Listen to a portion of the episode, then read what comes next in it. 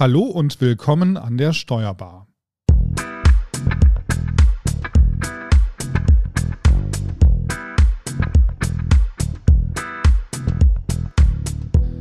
Mein Name ist Frank Hüsken und ich spreche heute mit meinen Gästen über die Prüfungsvorbereitung in der Corona-Zeit. Ja, es verfolgt uns schon eine ganze Weile, es schränkt uns ein und mittlerweile geht es den meisten wohl gehörig auf die Nerven. Corona hat den Alltag von uns allen gehörig auf den Kopf gestellt. Keine Freunde mehr treffen, Homeoffice und Abstand. Ja, das alles gehört nun seit fast zwei Jahren zur Tagesordnung. Auch die Schulen, Universitäten und Weiterbildungsinstitute leiden unter dieser Situation.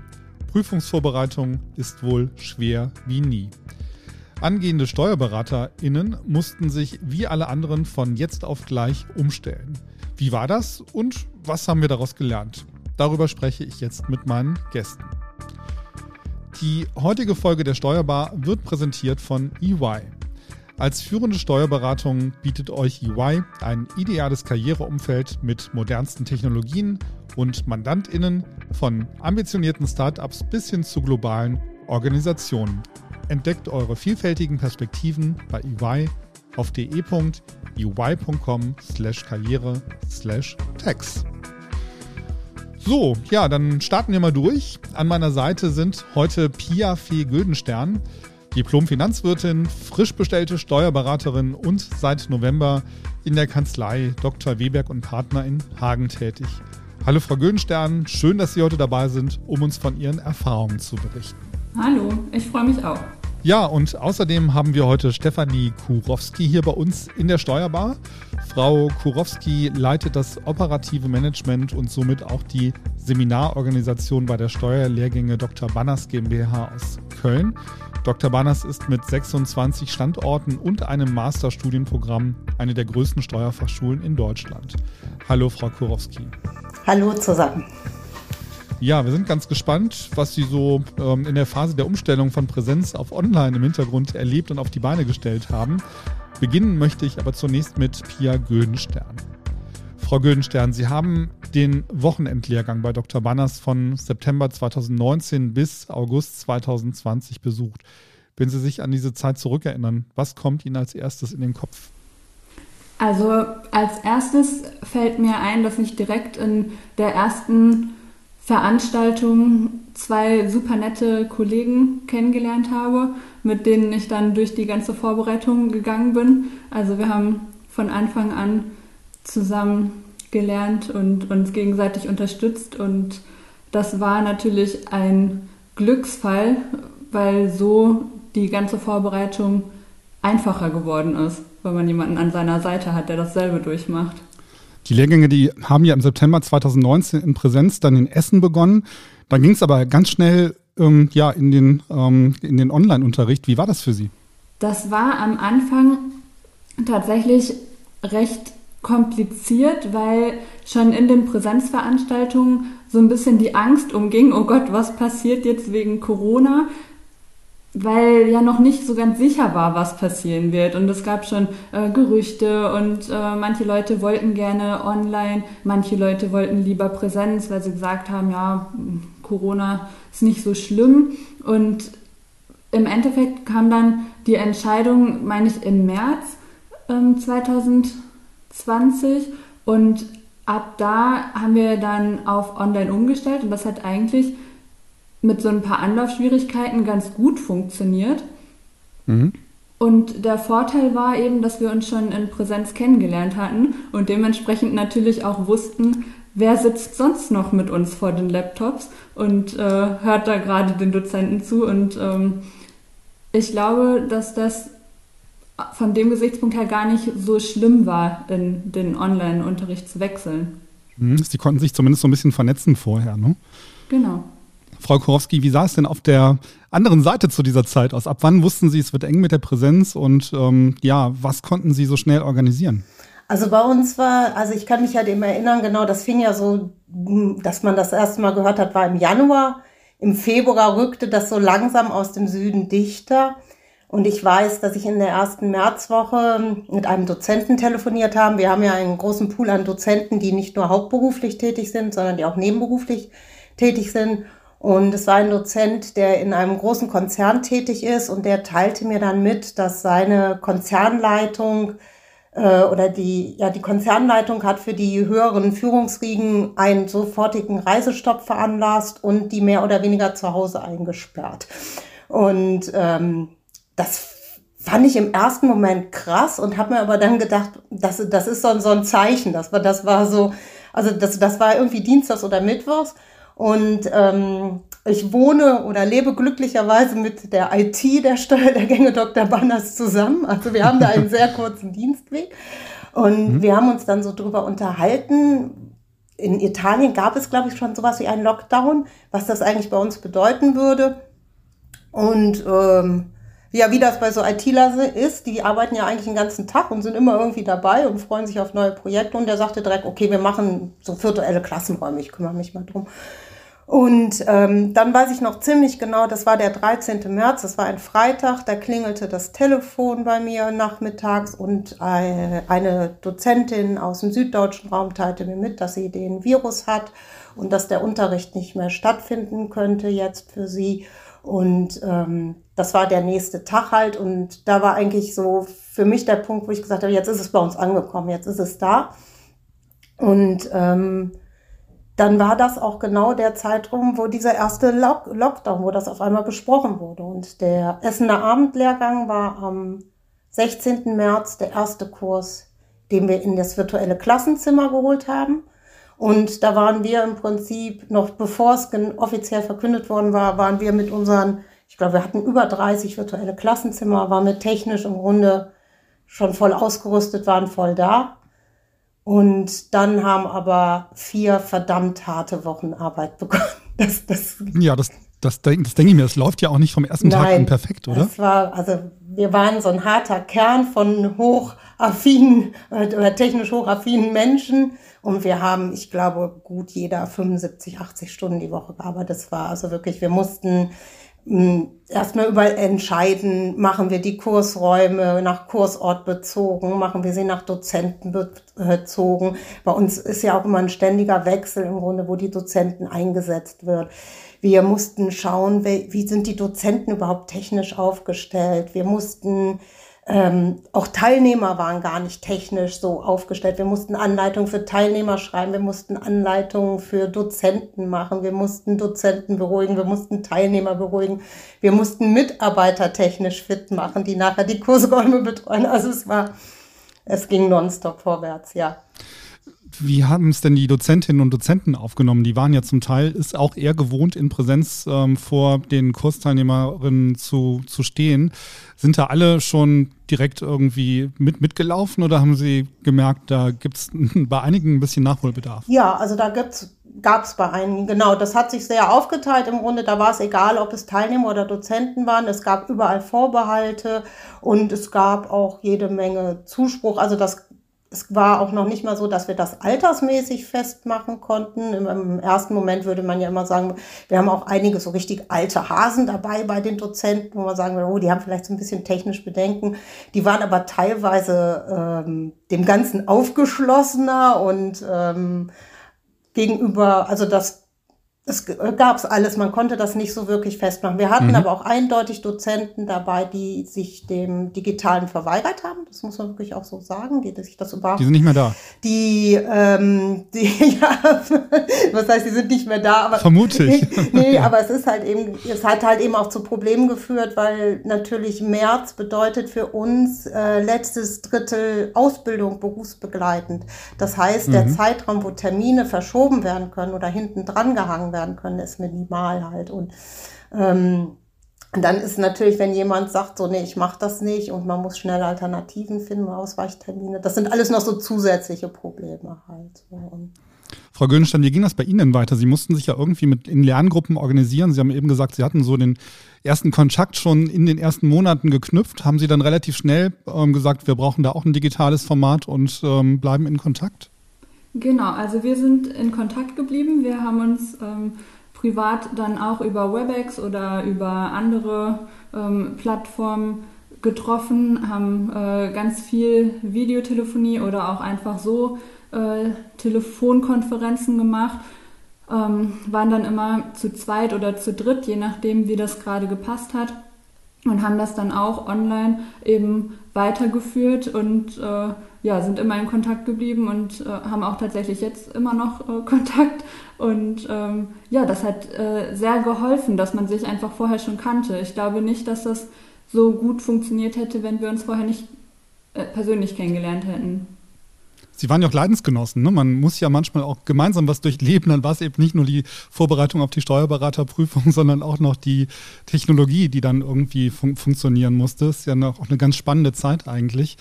Wie haben Sie das denn empfunden? War das äh, mit dem Online-Unterricht für Sie okay oder fehlte Ihnen die Präsenz? Oder hat sich das im Laufe der Zeit vielleicht sogar auch ein bisschen gedreht?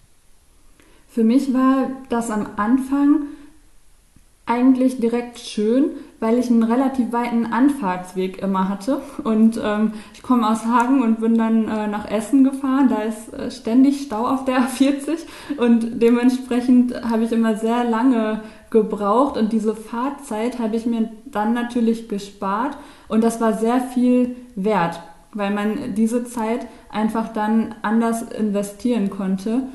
Und von daher hat es mich persönlich nicht gestört, dass wir in den Online-Unterricht gewechselt sind. Wie war das bei Ihnen, Frau Korowski? Haben, haben Sie gedacht, hoffentlich geht das gut. Ähm, das war ja auch für, für, für Sie auch das erste Mal, dass Sie sowas man hatten Sie Sorge, dass äh, Teilnehmerinnen vielleicht abspringen könnten und dass man nicht, nicht alle irgendwie bei der, bei der Stange hält oder wie war das mit der Technik? Ähm, war das sofort vom ersten Tag an den Belastungen gewachsen oder haben Sie gemerkt, da müssen Sie vielleicht noch ein bisschen irgendwie aufrüsten, damit es gut funktioniert? Wie waren so die ersten zwei Wochen?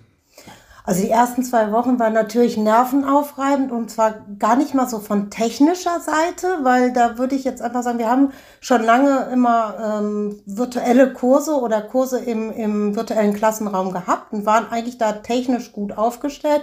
Wir hatten nicht unbedingt die Manpower, um 30 Kurse aufzufangen, also 30 Klassenräume aufzufangen, aber da sind wir dran gewachsen.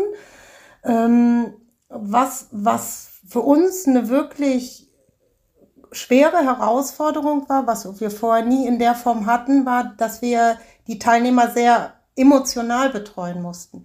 Ja, also dass, dass viele Teilnehmer und gerade Teilnehmerinnen mit kleinen Kindern, die dann halt eben auf einmal im Homeoffice waren, die diese Zusatzbelastung hatten mit Kindergarten oder Schule, ähm, die ähm, nicht mehr vor, oh, nicht mehr zurück wussten und ähm, das war vielleicht in den ersten zwei Wochen noch gar nicht so. Da war das ja ja, alles noch irgendwie spannend, ne? Also äh, spannend, so verrückt sich das jetzt anhört, aber im Rückblick war es ja so, ja. Es wurde Toilettenpapier gehamstert, keiner wusste warum. Also es gab ja so ganz viele verrückte Sachen und. Verrückte Zeiten. Genau, und man dachte ja eigentlich auch ehrlich gesagt immer noch so, ja, ja, wir machen das jetzt mal vielleicht acht Wochen und dann geht alles wieder wie vorher weiter. Es war ja keiner zu dem Zeitpunkt, äh, wusste man ja nicht, was noch alles kommt. Und als mhm. es dann aber so, sag ich mal, vier Wochen nach Ostern war das, als es eigentlich so absehbar war, dass es nicht wirklich eigentlich wie vorher nochmal wird, hm, sind die, die ähm, Teilnehmer doch teilweise sehr aufgeregt und sehr aufgewühlt gewesen. Und da mussten wir halt eben auch viel einfach so, ja, emotionale Arbeit leisten. Und wir haben halt eben auch damals dann ab einem bestimmten Punkt einfach angeboten, die Leute können kostenfrei einfach verlegen um ein Jahr, ja, wenn die Belastung zu groß ist oder bevor sie sich jetzt noch mehr Stress antun.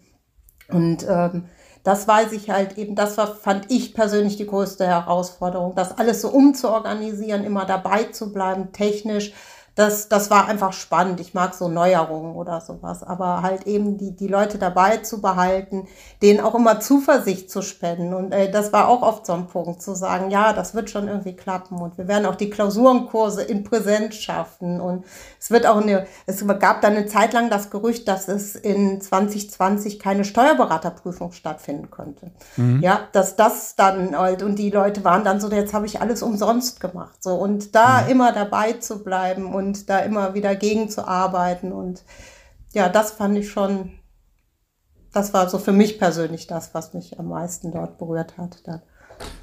War Corona für Sie ein Innovationsbeschleuniger, wenn man es mal so ein bisschen böse, aber trotzdem nett formuliert, dass man erlebt das ja oft, also wir haben es bei uns im Verlag auch erlebt, dass wir Dinge einfach mutig gemacht haben, die wir ansonsten vielleicht nicht mit dieser Geschwindigkeit getan hätten, weil wir nicht sicher waren, ob es der richtige Zeitpunkt ist oder ob es funktioniert oder man einfach noch in alten äh, Mustern eben äh, verhangen ist.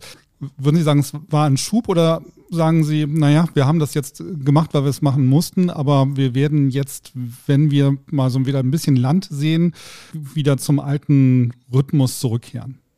Hm, da muss ich kurz was Persönliches sagen. Also einer der Gründe, warum ich bei den Steuerlehrgängen Dr. Banners arbeite, ist, dass da immer alles mutig und innovativ okay. ist. Und wir immer ganz kurzfristig, jeder hat so das Recht zu sagen, boah, ich habe eine tolle Kursidee und wie können wir es machen? Und dann wird es auch gemacht, wenn es Sinn macht. Und für uns war das ähm, ein Innovationsschub insofern, oder es, ich sag mal andersrum, wir haben immer einen virtuellen berufsbegleitenden Kurs machen wollen und er ist nie angenommen worden. Und wir haben immer gedacht, eigentlich ist das eine tolle Kiste für Leute, die auf dem Land irgendwo wohnen und ähm, die halt eben nicht, wie Frau Güldenstein ja sagte, von Hagen nach Essen auf der A40, wenn man jedes Mal erstmal irgendwie 50 Minuten im Stau steht, das ist nicht schön so. Ne?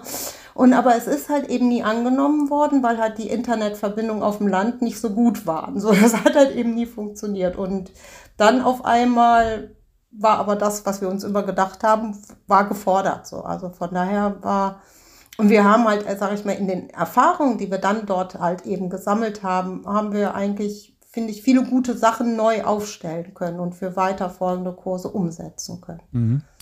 Frau Gönstein, hätten Sie sich auch für einen Kurs angemeldet, der nur online gewesen wäre, also zu Beginn, oder wäre das dann für Sie, wenn Sie die Wahl gehabt hätten, hätten Sie immer den Präsenzunterricht gewählt, früher? Wenn ich die Wahl gehabt hätte, hätte ich mich für Präsenz entschieden, weil ich eben den Kontakt einfach äh, wichtig finde, so zu den Dozenten und zu den Mitlernenden. Und deshalb hätte ich mich für Präsenz entschieden. Ich hätte freiwillig keinen Online-Kurs von Anfang an gemacht. Aber es hat im Endeffekt trotzdem ja funktioniert. Aber das habe ich vorhin ja auch schon mal gesagt. Für mich war wichtig, dass ich vorher die Leute schon kennengelernt habe. Weil ich glaube, wenn man von Anfang an online ist und niemanden je gesehen hat, der so mit einem da ist, stelle ich es mir wirklich schwierig vor. Gab es denn dann irgendwann mal ein echtes Treffen, dass Ihre Lerngruppe mal, als es vielleicht im Sommer dann ein bisschen entspannter war mit den Corona-Zahlen, dass Sie sich mal live getroffen haben? Wir hatten uns vor Corona live getroffen und ähm, nach Corona haben wir uns tatsächlich ähm, auch live getroffen, aber dann eher privat. nach, nach Corona wäre ja schön, wenn wir das schon sagen könnten, aber wir hatten ja so eine kleine Corona-Pause, wir dachten, das Schlimmste ist eigentlich vorbei. Mhm. Ähm, ja, ganz, ganz spannend. Und dann ging es ja irgendwann auf die heiße Prüfungsphase zu. Da ist es ja normalerweise so, ich korrigieren Sie mich, Frau Korowski, ich kenne das so aus den aus anderen Steuerfachschulen, da hat man nochmal so intensivere Lehrgänge, die man auch in Präsenz nochmal hat, dann schreibt man Übungsprüfungen. Das, das konnte ja alles gar nicht stattfinden. Das hat alles nur online stattgefunden. Doch, das haben wir, also wir haben im Grunde ähm, für uns war der Essener Kurs, wenn ich das kurz sagen darf, ja insofern eine Ausnahme. Der Essener Kurs hat ja sich entschieden, im Online-Unterricht zu bleiben. Wir haben fast alle Kurse nachher wieder in Präsenzunterricht nach dem Lockdown zurückbringen können und ähm, wir haben halt die Klausuren-Präsenzkurse, wo es halt die Vorbereitung auf die schriftliche Prüfung mit dem Klausurentraining, die haben wir in Präsenz äh, auch stattfinden lassen und die konnten auch stattfinden. Für uns hat dann natürlich eine ganz, ganz, ganz besondere Herausforderung äh, stattgefunden, die wir uns vorher überhaupt nie hätten so ausmalen können. Und die nannte sich halt eben Corona-Verordnung und Beschränkung. Mhm. Also Mindestabstand. Wie viele Personen dürfen überhaupt noch in einem Raum? Und Räume, die vorher halt eben teilweise mit 40 Personen oder 45 Personen belegt werden durften, da durften auf einmal nur noch 21 Leute rein. Und das war halt eben das, was uns dann die ganze Zeit begleitet hat. Aber diese Präsenzveranstaltungen, die konnten wir dann halt eben unter diesen ganzen Hygieneverordnungen und Bedingungen alle stattfinden lassen. Und wie haben Sie es gemacht zu, zu Hause, Frau Güldenstern? Ähm, einen Raum, in den niemand rein durfte und niemand durfte Sie ansprechen und Sie haben dann so ein Schild rausgehängt, bitte stört mich nicht? Oder wie, wie, wie macht man das zu Hause, wenn man noch vielleicht mit anderen Menschen zusammenlebt? Das ist doch irgendwie total ähm, schwierig, oder? Ich muss sagen, dass es bei mir nicht so schwierig war, weil ich lebe nur mit meinem Mann zusammen Und mein Mann ähm, kommt auch aus der Steuerwelt und äh, dementsprechend ah. hat er Verständnis dafür gehabt, hat er auch von Anfang an seine Unterstützung zugesichert. Und tatsächlich hat er in der Zeit alles übernommen, sodass ich äh, eigentlich nichts machen musste außer arbeiten und äh, lernen. Er hat äh, gekocht, die Wäsche gemacht, ähm, geputzt, aufgeräumt, eingekauft. Also er hat alles übernommen und alles, was man sich auch sonst, sonst wünscht, wenn man keine Vorbereitung auf die Steuerberaterprüfung macht. Ja, sonst teilen wir fair. Aber in dieser Zeit hat er tatsächlich alles übernommen und von daher war es für mich tatsächlich nicht schwer, aber ich weiß, dass es äh, bei anderen relativ äh, ja, schwierig war, wenn eben zum Beispiel kleine Kinder zu Hause sind oder auch Eltern, die gepflegt werden müssen oder ähnliches, dann ähm, ist die Belastung einfach eine ganz andere und dann hat man vielleicht auch nicht die Ruhe, sich dann nach der Arbeit noch hinzusetzen. Da hatte ich tatsächlich einfach echt Glück in der Zeit. Wie ging es denn dann mit der Prüfung weiter? Irgendwann stand ja mal die Prüfung vor der Tür. Ähm, die war ja vermutlich auch nicht in Präsenz, die war dann auch online oder mussten Sie dann tatsächlich in Präsenz dann zur Prüfung? Die Prüfung äh, war in Präsenz. Da war ähm, alles mhm. ähm, auch Corona-konform mit äh, Tischen, die weit auseinander standen. Alle hatten Masken auf. Am Tisch durfte man sie dann abnehmen, aber ansonsten auf den Gängen musste man die Maske tragen. Das war aber im Prinzip ähnlich wie bei den Klausurvorbereitungskursen, weil die haben wir ja auch schon in Präsenz gemacht, wie Frau Korowski gerade gesagt hat. Mhm. Und auch da konnte man sich dann ganz gut darauf vorbereiten, weil man die Situation schon kennengelernt hat. Obwohl es natürlich in der echten Prüfungssituation doch nochmal anders ist, weil dann natürlich auch alle so diese Nervosität oder gegebenenfalls auch die Angst haben, was passiert da jetzt. Die Stimmung war eine andere, aber ansonsten konnte man sich durch den Vorbereitungskurs eigentlich schon ganz gut darauf einstellen, was da auf einen zukommt. Wie ging es Ihnen denn da? Also bei mir würde das Herz ja wirklich bis zum Hals schlagen, wenn ich dann nach dieser langen Vorbereitungszeit in der Prüfung sitze und ich bin da, glaube ich, auch in solchen Situationen nicht so entspannt, was so Prüfungsstress angeht. Wie ging es Ihnen so emotional? Was hat das mit Ihnen gemacht? Ja, das ist schwierig zu sagen.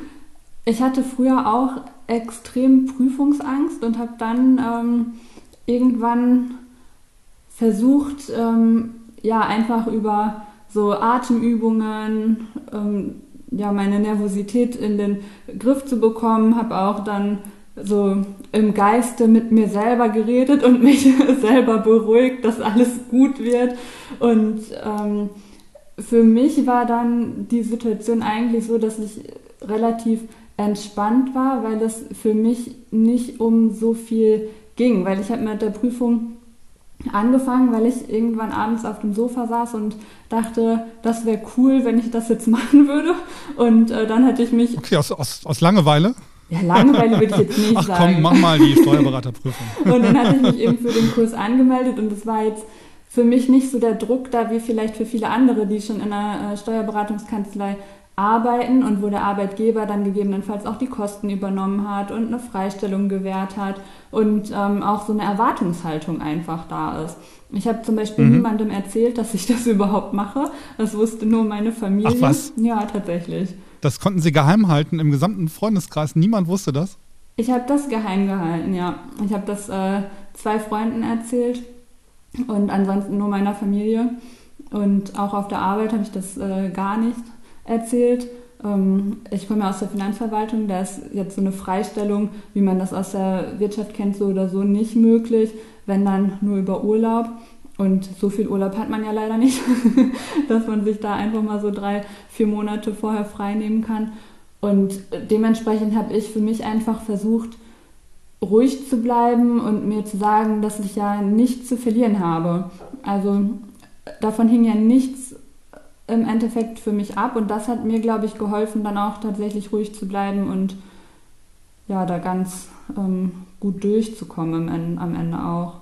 Wenn Sie jetzt nochmal mit der Pia aus September 2019 sprechen könnten und würden sich selber irgendetwas mit auf den Weg geben, was, was würden Sie sich sagen? also ich bin da tatsächlich äh, relativ unvorbereitet äh, reingegangen und habe mich dann so ein bisschen auf ähm, das verlassen, was äh, ich eben von dem äh, ja, drumherum so mitbekommen habe, was äh, auch Frau Kurowski und äh, die Dozenten äh, von Dr. Wanners mit auf den Weg gegeben haben, was man so machen sollte. Und äh, da war halt immer der Haupttipp, äh, möglichst viele Klausuren schreiben und nicht so viel Zeit aufs ja, Lernen als solches investieren, sondern eben durch die Klausuren zu lernen. Und da muss ich sagen, dass ich den Tipp beherzigt habe. Das ähm, habe ich ähm, nach Zeit, äh, ja, wenn ich sie hatte, äh, gemacht. Ähm, dadurch, dass ich eben die ganze Zeit auch Vollzeit gearbeitet habe, habe ich dann oft abends oder auch am Wochenende die Zeit investiert. Und was ich als Tipp geben würde, ist immer, die Klausuren tatsächlich so lange zu schreiben, wie auch die Zeitvorgabe ist. Weil das ist ganz oft, ähm, hat man das in so Foren mitbekommen oder auch bei NWB, da gibt es ja auch immer so einen äh, Blog, wo man sich austauschen kann. Und da ist dann ganz oft, ja, ich schaffe das in der Zeit nicht, ich habe jetzt für die sechs Stunden Klausur 13 Stunden gebraucht und ich bin immer noch nicht fertig. Und ähm, das habe ich tatsächlich nie gemacht, sondern ich habe mir immer einen Timer gestellt, mhm. habe dann nach sechs Stunden halt aufgehört, habe die dann abgegeben.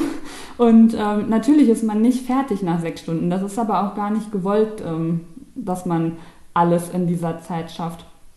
Aber man sollte aus meiner Sicht eben nicht einfach länger schreiben, weil das kann man in der echten Klausur auch nicht. Und man muss dann gucken, was man in dieser Zeit eben schaffen kann und was man in der Zeit für Punkte sammeln kann. Und dann kriegt man auch ein ganz gutes ja, Gefühl dafür, wo man vielleicht auch dann einfach die Sachen am Ende weglässt und welche Sachen man auf jeden Fall machen sollte. Das würde ich auf jeden Fall als Tipp geben, dass man da nicht ähm, so lange für schreibt, weil dann sind alle Ergebnisse, die man bekommt, nicht aussagekräftig. Wie oft gab es den Moment, Frau Güldenstern, dass Sie gesagt haben, ich höre auf, ich mache nicht weiter? Mm, den Moment gab es eigentlich nur einmal. Ähm, und das war, als ähm, meine Mama eine Krebsdiagnose bekommen hat und ähm, dann ein paar Tage später ähm, der Freund von meiner Mama ähm, bei einer Kontrolluntersuchung war. Der hat vorher schon die Krebsdiagnose gehabt und dann aber die Diagnose kam, dass es äh, eben gestreut hat. Und in dem Moment habe ich gedacht, okay, mh, mm, das ist es alles nicht wert. Ich ähm, lass es am besten einfach und ähm, habe vielleicht nicht mehr so die Energie und die Zeit, ähm, mich darauf zu fokussieren. Und habe dann auch gedacht, es ist am Ende ja nur eine Prüfung und nicht so wichtig. Aber tatsächlich war dann ähm, meine Mama diejenige, die gesagt hat, ja, du hörst jetzt äh, auf gar keinen Fall auf. Das hast du jetzt angefangen und das machst du jetzt auch zu Ende. Und auch äh, meine Kollegen, die ich ähm, eben in Präsenz da noch kennengelernt habe, die haben dann auch gesagt, ähm, wir schaffen das zusammen und dann setzen wir uns halt abends hin, ähm, auch wenn es nur eine Stunde ist. Wir machen das und du gibst jetzt auf gar keinen Fall auf. Und ähm, ja, es hat dann ja auch nicht äh, dazu geführt. Ich habe dann weitergemacht und im Endeffekt freue ich mich natürlich auch, dass ich da so die Unterstützung dann bekommen habe. Aber ansonsten habe ich eigentlich nicht darüber nachgedacht, aufzuhören, weil ich immer dachte, versuchen muss man es. Mehr als durchfallen kann ja nicht passieren. Und im Zweifel hat man ja auch noch einen zweiten Versuch. Das sind natürlich extreme Ereignisse in einem Leben. Dann hat alles andere kaum noch eine Bedeutung, weil man gerade so auf diesen Moment fixiert ist. Und das ist dann halt das Wichtigste. Und dann denkt man, ach komm, so eine Steuerberaterprüfung. Aber schön, dass sie es geschafft haben und dass sie es dass gemacht haben. Also da nochmal herzlichen Glückwunsch. Das ist jetzt noch, Danke. noch relativ frisch, ne? Also von daher freue ich, freue ich mich, dass es bei Ihnen so gut geklappt hat und dass Sie da, ähm, dass Sie so gut abgeschlossen haben. Frau Korowski, was mich mal interessiert, als die Lockerungen dann kamen, da wurde doch bestimmt bei Ihnen auch diskutiert, ob Sie überhaupt wieder zurück in den normalen Modus gehen, oder? Ich meine, wollen wir überhaupt wieder Präsenzunterricht oder läuft das nicht alles so perfekt, dass wir es so belassen können, wie es jetzt gerade ist? Äh, nee, äh, also für uns war immer wieder klar, Präsenz. Ähm, Präsenz ist auch jetzt, sage ich mal, wir versuchen immer so lange wie möglich in Präsenz zu bleiben und wir versuchen auch immer wieder direkt in Präsenz zurückzugehen. Und zwar der Hintergrund ist einfach, dass wir halt einfach wissen, dass Präsenzunterricht etwas anderes ist wie Distanzunterricht. Und ähm, das wussten wir vielleicht auch schon, bevor es die Schulpolitik besprochen hat, dass es einfach die Dozenten sagen es auch, es ist total anstrengend, wenn man kein Feedback bekommt. Und ähm, die Leute, die sich für den Präsenzunterricht entscheiden, entscheiden sich auch für, aus gutem Grund für den Präsenzunterricht. Und uns wird ja oft so gesagt, als Veranstalter, ah, digital wäre ja total einfach für uns, das, das wird ja nichts bedeuten, ne? wir brauchen keine Räume und nichts und äh, wir machen das nur. Aber mhm. das ist überhaupt nicht so. Also digital ist zum Beispiel deutlich anstrengender. Man muss deutlich feiner organisieren. Man hat nie den engen Kontakt zu den Leuten. Ähm, man wenn was schief geht, geht's richtig schief. Das, Sie können das im Digitalen, können Sie das nicht so, wenn Sie in einem Kursraum sind und ein Dozent kommt eine Viertelstunde zu spät, dann können Sie die Leute mit einer Tasse Kaffee bei Laune halten und erzählen noch ein bisschen was über das Klausurentraining. Das die, haben Sie im Digitalen, haben Sie fast nicht die Chance. Ja? Wenn der Kurs um 18 Uhr beginnt und um 18.03 Uhr ist der Dozent nicht da, dann sehen Sie, wie die Leute aus dem Kursraum rausgehen und Sie erreichen die einfach nicht. Also aus dem virtuellen Kursraum mhm. rausgehen. Mhm. Und ähm, wir haben halt eben ähm, immer geguckt, dass wir, soweit es möglich war, wieder zurück in den Präsenzunterricht gegangen sind. Und wie gesagt, der Essener Kurs war einer der wenigen Kurse, die sich geschlossen entschieden haben, im virtuellen zu bleiben. Das war halt eben auch wirklich eher die Ausnahme. Das waren die Rebellen. Das waren die Rebellen, das war aber halt eben, es war halt eben auch eine sehr starke Lerngruppe. Das merken wir ja auch immer wieder. Also wir merken, wir haben halt eben äh, starke Gruppen. Es gibt immer, also zum Beispiel ein Kursort, wo das immer Wahnsinn ist, ist zum Beispiel auch Saarbrücken. Das ist auch immer eine eingeschworene Mannschaft, anders kann man es schon gar nicht nennen. Und in Essen, das war auch so, das war auch eine richtig eingeschworene Mannschaft. Da waren es vielleicht nicht alle immer in der gleichen Lerngruppe drin, aber alle haben da immer am gleichen Strang gezogen. Und ähm, dann, wenn so ein Kurs sich natürlich ein, einheitlich gewünscht hat, im äh, virtuellen Klassenraum zu bleiben, dann haben wir das auch so gemacht halt. Und äh, ansonsten haben wir halt eben geguckt, dass wir in Präsenz zurückgegangen sind. Sie begleiten jetzt ja schon seit vielen Jahren ganz viele Kursteilnehmerinnen und Kursteilnehmer bis hin zur Prüfung. Was würden Sie, sowohl online als auch Präsenz, ähm, was, was würden Sie sagen, sind so die Faktoren, die für den Erfolg sprechen? Was sind dann die Teilnehmerinnen und Teilnehmer, die es schaffen? Was sind, was sind die wichtigsten Erfolgsfaktoren? Also das Allerwichtigste ist erstmal eine ähm, grundehrliche Selbsteinschätzung. Ja, also man muss sich wirklich grundehrlich, muss man seinen, seinen eigenen Wissensstand einschätzen können. Ähm, man muss sich selber als Lerntyp einschätzen können. Wenn wir in der Beratung auch jetzt häufig ähm, sind und es geht allein zum Beispiel auch um die Entscheidung, ob mache ich Präsenz oder mache ich äh, virtuellen Online-Unterricht, mm, dann würde ich jemanden, der sagt, oh, ich brauche immer so einen Anreiz und ähm, ich kann mich schlecht selber organisieren, dem würde ich zum Beispiel immer Präsenzunterricht empfehlen, weil halt eben im Präsenzunterricht der Austausch mit den Teilnehmern, mit den Dozenten äh, viel größer ist und nicht umsonst gibt es so was wie den sogenannten Gruppendruck, ja, wo man halt eben nicht nur gedrückt wird, sondern wo auch mitgezogen wird. Und ähm, Online-Unterricht erfordert einfach eine ganz hohe Selbstdisziplin. Sie müssen wir empfehlen allen Teilnehmern immer von vornherein, sich einen Lehrplan oder einen eigenen Lernplan zu erstellen und diesen Lernplan halt eben nicht irgendwann, pff, weiß ich, drei oder vier Monate vor der Prüfung zu erstellen, sondern diesen Lernplan im Prinzip mit Kursbeginn zu erstellen und sich selber ganz konkret immer Ziele zu setzen. Wir setzen ja auch ganz früh mit dem Klausurentraining ein. Im Grunde schon zwei Monate nachdem der Kurs begonnen hat, führen wir schon dann das Klausurentraining an, weil wir es halt eben so elementar finden und sagen den Leuten auch immer, macht das, nimmt dran teil. Und dann ist natürlich, wenn man in einer Präsenzgruppe ist und da wird untereinander darüber gesprochen, wie war das jetzt mit der Klausur, was hast du gemacht, dann ist der Anreiz, da teilzunehmen, natürlich höher, als wenn ich das Ganze immer für mich selber mache. Und das ist halt eben oft im Online-Bereich. Man ist so eine Art Einzelkämpfer. Und wenn man dann zum Beispiel, wie ich, dazu neigt, vorm Fernseher einzuschlafen, dann kann so Online-Unterricht auch schon mal wirklich, wie soll ich sagen, schwierig sein. Ne? Und wir haben das zum Beispiel, wenn ich das so erzählt habe, das war eine ganz witzige Erfahrung. Die, das haben wir uns vorher auch keine Gedanken drüber gemacht. Wir haben das ja auch, wir haben Masterstudiengänge. Und die Masterstudiengänge, die unterliegen ja immer der Hochschulbildung in den Corona-Verordnungen und die durften halt lange Zeit überhaupt nicht mehr in Präsenz. Die hatten keine Chance, in Präsenz zurückzukehren, die mussten online bleiben. Und ähm, dort haben wir zum Beispiel festgestellt, dass die Wintersemester wesentlich besser liefen wie die Sommersemester. Weil im Winter ist es eh dunkel, bleiben sie eh zu Hause, haben eh nicht so viel zu tun. Während im Sommer dann klar, die Abende wurden länger, ja, die ersten Partys durften wieder stattfinden und dann sagt man auch mal schnell, ach, dann setze ich mich jetzt nicht davor, ja. Also es ist mhm. ja mal.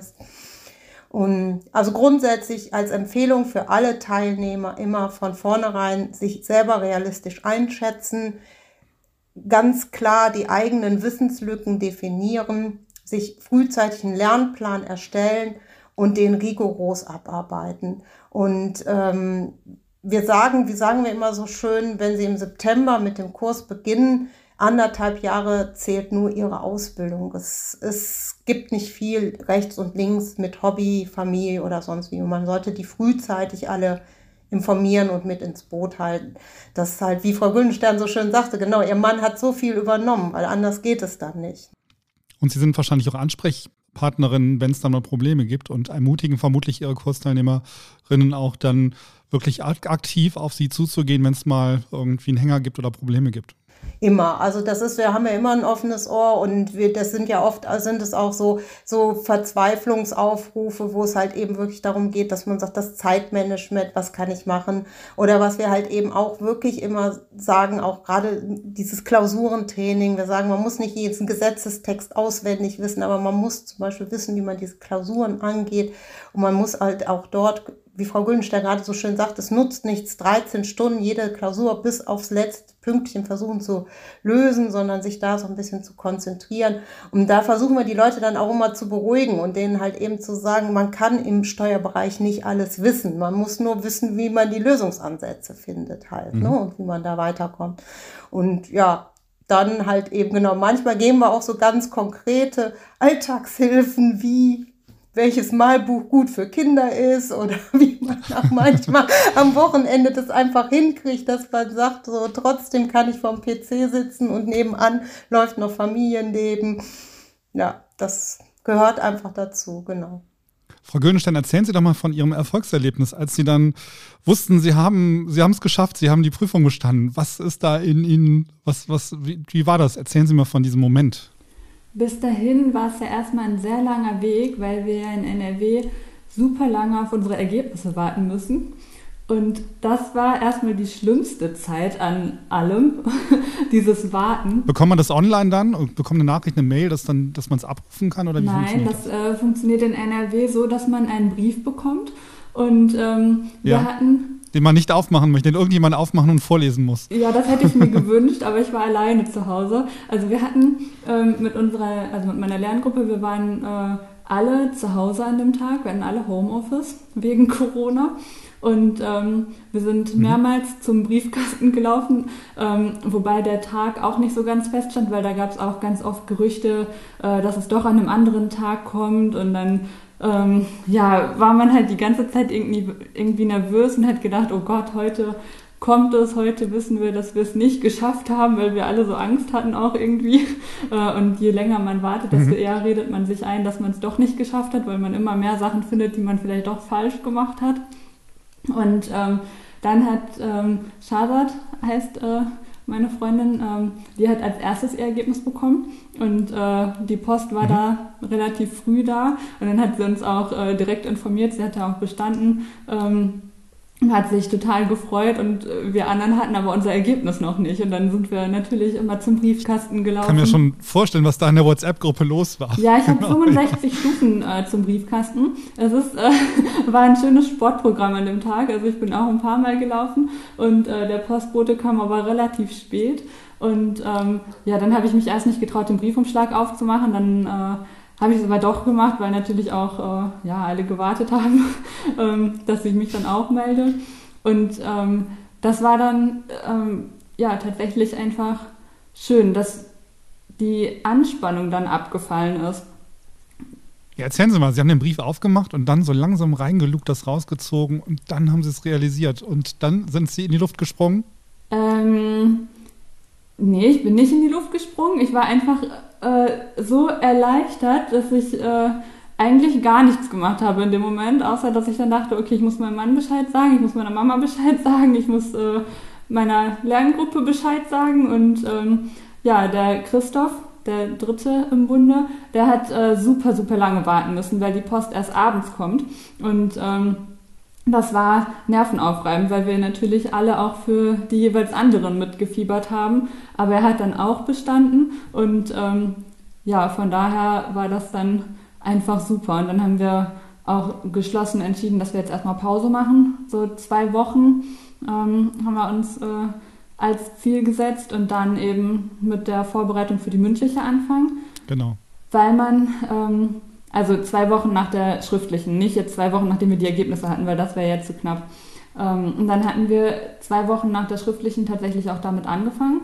Und ähm, in dem Moment haben wir dann auch alle gesagt, okay, es ist wenigstens jetzt nicht umsonst gewesen, weil man hat natürlich auch dafür schon wieder super viel Zeit investiert. Mhm. Wir haben dann immer online auch Vorträge geübt und hatten eben mit der Videokonferenz, haben dann auch im Stehen äh, geübt, haben uns immer gegenseitig drei Themen gegeben, wie in der echten mündlichen Prüfung, dass man dann ein Thema davon aussuchen konnte. Dann hatte man eine halbe Stunde Vorbereitungszeit und äh, dann zehn Minuten Vortrag vor den anderen. Wir haben dann immer zugehört. Dann war ähm, der jeweils andere ähm, dran. Und so haben wir das eben die ganze Zeit durchgezogen. Und an dem Tag, wo die Ergebnisse da waren, haben wir uns einfach gefreut, dass es für was gut ist und dass wir das jetzt nicht alles umsonst gemacht haben, weil das hätte ja auch sein können, wenn man dann durchgefallen ist, dann hat man diese ganze Vorbereitung erstmal für die Katz gemacht. Mhm. Die mündliche Prüfung, da haben Sie das Ergebnis sofort bekommen, ne? Genau, das äh, kriegt man dann direkt mitgeteilt, wobei das ganz unterschiedlich gelaufen ist. Also bei mir war es so, dass auch die einzelnen Noten genannt wurden für jeden, der in der Prüfung war. Für jede Runde wurde eine Note genannt, für den Vortrag wurde eine Note genannt. Und ähm, bei anderen habe ich es aber auch gehört, dass da gar keine Noten genannt wurden. Da wurde dann einfach nur gesagt, ja, sie haben bestanden oder ja, sie haben nicht bestanden. Und ähm, das war so ein bisschen unterschiedlich, aber man wusste direkt danach, dass man durch ist oder eben auch nicht, leider. Ja. Fühlten Sie sich gut auf die mündliche Prüfung vorbereitet oder fehlte Ihnen irgendwas? Ich habe nichts gebraucht von dem, auf das wir uns vorbereitet haben, weil einfach ähm, keine Fragen dazu gekommen sind zu diesen ganzen Themen, weil man bereitet sich ja für die mündliche Prüfung auch auf ganz viele andere Themengebiete vor, die man für die schriftliche gar nicht so ja, sich angeschaut hat, zum Beispiel so bürgerliches Gesetzbuch und ähm, auch die Europäische Union und äh, so weiter, also ganz viele Sachen, ähm, auf die man sich so zusätzlich vorbereitet. Und davon wurden bei mir in der Prüfung gar keine Fragen gestellt. Und dann habe ich mir an dem Tag natürlich schon so gedacht, ach Mist, warum hast du denn die ganze Zeit investiert? Das hättest du dir auch sparen können. Aber das macht man natürlich auch nicht. Also ähm, im Endeffekt hat es auch Spaß gemacht, weil auch von NWB haben wir diese ähm, mündlichen Prüfungs-, diese Simulationen ähm, benutzt. Die haben wir dann auch immer ähm, ja, für Simulationen untereinander genutzt, dass wir dann die Fragen einfach gestellt haben. Einer war der Prüfer und die anderen mussten eben diese Fragen dann beantworten. Und auch so eine mhm. Simulation von äh, Dr. Banners haben wir ähm, mitgemacht und wurden da dann, die war auch online, aber es hat trotzdem gut funktioniert, dass man da ja so dieses Gefühl einfach hatte, dass es auch unterschiedliche Prüfer natürlich gibt, manche, die sehr nett sind, die sehr nette Fragen stellen, manche, die vielleicht auch dann einen direkt abwürgen, wenn es äh, in die falsche Richtung geht und da wurde man gut drauf vorbereitet. Mhm. Ähm, wussten Sie, Frau Korowski, schon vorher, dass Frau Güldenstern es auf jeden Fall problemlos schafft? Das weiß man nie so, aber ich weiß, dass ich an die Essener geglaubt habe. Die Essener haben mich manchmal gequält, das sage ich jetzt mal so. Und ähm, das ist, also wenn, wenn w womit muss ich natürlich fragen? Genau, nee, eigentlich im, im, im positiven Sinne gequält. Ja, also wir haben ja immer Teilnehmer, da fragt man sich, sind die überhaupt dabei? Die, die, die buchen am Anfang und dann sind die, die ganze Zeit hört man nichts von denen. Ja, also das, das ist irgendwie, kriegt man nicht wirklich was mit. Und und die Essener, wir haben uns viel gemailt und wir haben, äh, also es sind ja auch, da werden nach Skripten gefragt, da wird nach Vorbereitung gefragt, da wird das vorgeschlagen, da wird das vorgeschlagen. Ähm, da war immer viel Bewegung, also da waren wir viel im Kontakt. Und ähm, es ist tatsächlich so, dass man immer so ein bisschen weiß, wer es schaffen wird.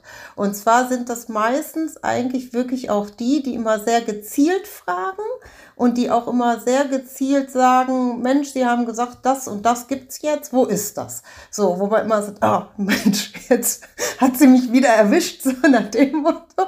Aber es sind halt eben genau, es sind die Leute, die den Lernplan haben, die ein ganz festes Ziel haben und die das dann halt eben auch dementsprechend einfordern.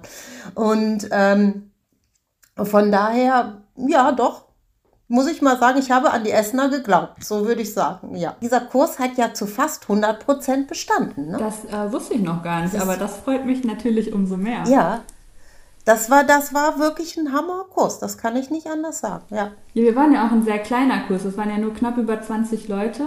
Und dementsprechend hat das ja auch sowohl in Präsenz als auch online immer super funktioniert was, glaube ich, auch ein Vorteil ist, dass es so wenig Leute in dem Kurs waren. Weil wenn man dann so eine Liste hat ähm, im Online-Kurs von 50, 60 Leuten, dann traut man sich vielleicht auch nicht, was zu sagen oder was zu fragen oder ähnliches. Und das war ähm, bei uns eigentlich sehr schön. Ja. Und ganz ehrlich, Frau Korowski, Sie freuen sich da wahrscheinlich genauso. Also vielleicht nicht ganz so intensiv wie jemand, der jetzt wirklich jeden Tag am Schreibtisch sitzt und sich darauf vorbereitet, aber bei Ihnen ist die Erleichterung und die Freude, wenn es die Teilnehmerinnen und Teilnehmer schaffen, doch genauso groß, oder? Ja, das ist ja unser Erfolgserlebnis. Also genau. das wäre ja, ich wollte gerade sagen. Und machen wir das, das ja alles Das machen wir ja, genau. Und das ist ja so, wie soll ich sagen, ich sage immer so, wir wollen unsere Kunden alle nicht wiedersehen. Und wenn nur in der Weiterbildung. so, also das, nee, nee, das ist schon auch immer wirklich ein gutes Gefühl. Und das ist halt eben, wir wissen, wie anstrengend das ist. Wir wissen, wie, wie viel das ja auch an persönlicher Motivation bedarf und wir kriegen die kleinen Höhen mit und die sehr tiefen Täler mit und natürlich freuen wir uns für jeden, der das schafft. Und wenn wir nachher auch so in der Abfrage sind, um zu gucken, wer da durch ist, das ist schon immer auch so ein bisschen so ein Jubel. Und auf der anderen Seite sind wir auch manchmal wirklich richtig betrübt, weil wir haben natürlich auch manchmal Teilnehmer dabei, die wirklich richtige Prüfungsängste haben und wo wir eigentlich wissen, fachlich müssen sie es schaffen, aber durch die Prüfungsangst oder so. Und dann sind wir auch echt in unserem Team auch immer so ein bisschen betrübt. Das kann man nicht anders sagen. Aber es war doch fast ein schönes Schlusswort. Denn damit sind wir auch schon am Ende der heutigen Sendung angekommen. Und ja, ich möchte mich bei Ihnen bedanken, aber bei den Gästen jetzt hier fürs Mitmachen, Frau Güldenstern, Frau Korowski, vielen Dank. Sehr gerne. Danke auch. Und bei euch zu Hause fürs Zuhören. Wenn es euch gefallen hat, dann gilt wie immer, wir freuen uns über Sternchen im Podcast-Player, bei YouTube oder wo auch immer ihr uns zuhört und natürlich auch auf Kommentare oder auf Fragen aller Art. Schreibt uns einfach an podcast.nwb.de. Die heutige Folge der Steuerbar wurde präsentiert von EY. Entdeckt jetzt eure vielfältigen Karrierechancen beim deutschen Marktführer in der Steuerberatung, wo ihr gemeinsam mit den MandantInnen von EY zukunftsorientierte Geschäftsstrategien entwickelt. de.ey.com slash karriere slash text. Ja, dann bleibt mir nur zu sagen, bis zum nächsten Mal. Tschüss. Tschüss.